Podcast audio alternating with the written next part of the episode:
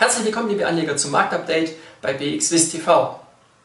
Die letzte Handelswoche, die war wirklich sehr positiv. Wir haben fast die ganze Woche über durchweg grüne Vorzeichen an den Börsen gesehen. Das hat natürlich zum Wochenanfang damit zu tun gehabt, dass Pfizer und BioNTech gemeldet haben, dass man einen Corona-Impfstoff hat, der eine hohe Wirksamkeit besitzt. Und diese Nachricht hat vor allem in dem Bereich natürlich die Kurse mehr als kräftig steigen lassen. Auch bei uns an der BX Swiss sind diese beiden Titel sehr, sehr rege gehandelt worden.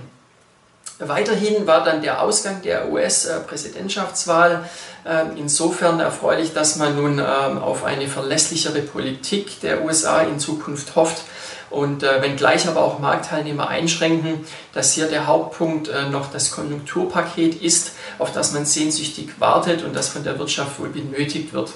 Äh, von daher muss man äh, hier doch auch mal abwarten, ob diese positive Stimmung nun weiterhin anhalten kann, denn auch bis zum Ende der Pandemie ist es ja schon noch ein weiter Weg.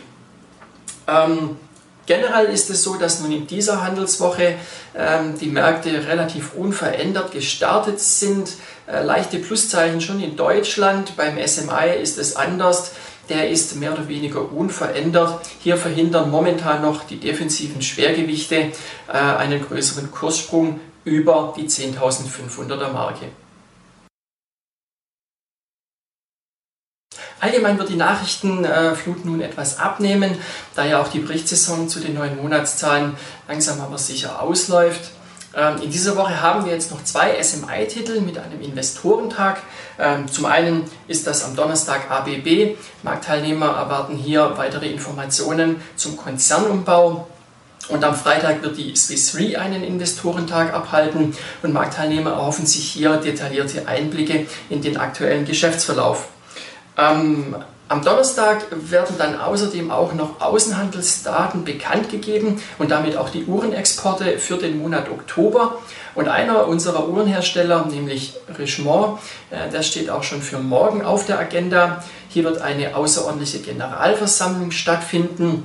Äh, es wird darüber entschieden, ja, ob eine ähm, ja, Entschädigungsleistung in Form von frei handelbarer Optionen gewährt werden wird, um die halbierte Dividendenausschüttung zu kompensieren.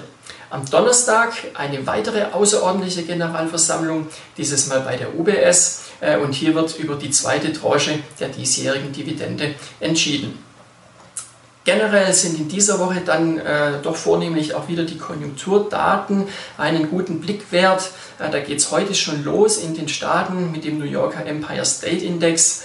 Denn äh, Marktteilnehmer gehen schon davon aus, dass nun die Konjunkturdaten in den nächsten Wochen wieder die Marktrichtung vorgeben könnten, wenn die ganze Impfstoff-Euphorie nun wieder etwas abflachen sollte. Wir sehen uns dann wieder beim nächsten Marktupdate. Bis dahin, machen Sie es gut.